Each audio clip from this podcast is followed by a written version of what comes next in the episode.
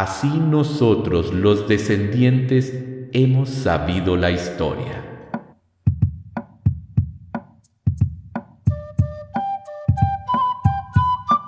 La Cultural es un podcast que busca hacer ese encuentro con los libros y la cultura. Hoy, desde Guatemala, platicaremos sobre el Memorial de Sololá. Soy Ángel Elías y sean bienvenidos. Este es el último capítulo del Memorial de Sololá, en el que recorrimos la historia del pueblo maya cachiquel. En esta segunda temporada, y a través de 13 encuentros sonoros, conocimos la lucha de los cachiqueles y la importancia de su historia en Guatemala. Este es un esfuerzo para reconocer y no olvidar esa parte de la historia. Este fragmento del memorial de Sololá transcurre así.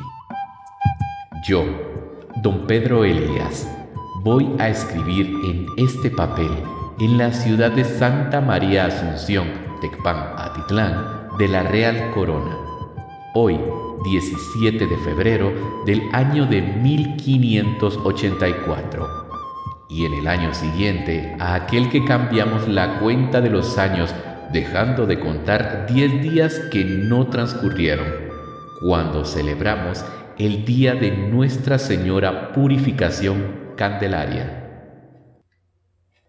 Entre los aportes históricos que da el Memorial de Sololá está la línea de descendencia de los principales, cuyo propósito era determinar el linaje. La estirpe de nuestros antepasados, Pacal Balam, tuvo su origen en la antigua Chicojom. Así también el Pacal Balam vivió en Chiviar. De allá se fueron y llegaron a Sheshitú, estaban el Pacal Ahmak y el Pacal Kej, los hijos de Pacal Balam, allá donde murió su padre, y partiendo de Shechitú, llegaron aquí, a Sololá, separándose después de su padre al pie de la montaña que custodiaron muy bien y donde vivió el Pacal Ahmak. En otra parte se resalta la importancia de recordar a los antepasados. Esta es la descendencia de nuestros abuelos. También con el Pacal Buku gobernó Belehetkat, llamado Sayakatú. Y después que él salió, llegó don Jorge y se dirigió a su casa a recibir a Tata Ishkuhai, que llegó de Chishot. En el documento se resalta la herencia que dejaban los abuelos a los hijos, principalmente cuando se referían a tierras. Este es mi testamento. Yo, el viejo Diego López, pequeño Pacal, esta es mi voluntad que dejo hecha para vosotros mis hijos, para vosotros mis hermanos, para que así no deje de cumplirse mañana. Oh mi Dios, mi Señor, dejo en herencia mis tierras.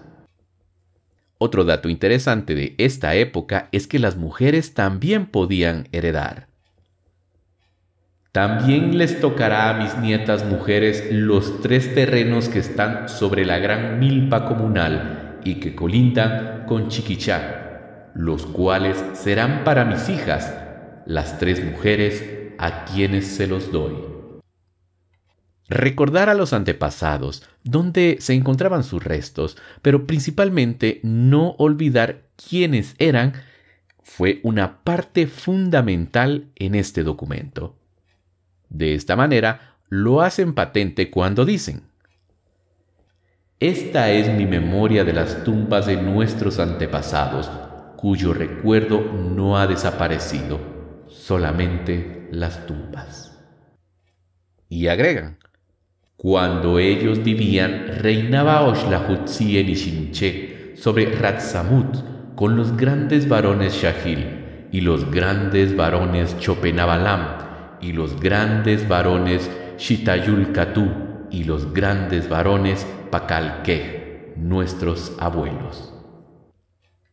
La descendencia de Jebutá Kej marca uno de los grandes linajes del pueblo cachiquel. La recuerdan así. Así nosotros los descendientes hemos sabido la historia. El memorial de Sololá cierra con estas certeras palabras que resuenan desde hace ya casi cinco siglos. Esta es nuestra genealogía, que no se perderá, porque nosotros conocemos nuestro origen y no olvidaremos a nuestros antepasados. Usted escuchó el relato del Memorial de Sololá de la versión de Adrián Recinos, publicado por el Fondo de Cultura Económica, y con la música del son de Solola del grupo de música guatemalteco Huayra Taki. Soy Ángel Elías y usted escuchó La Cultural. Gracias y nos encontraremos en la próxima temporada con un nuevo libro.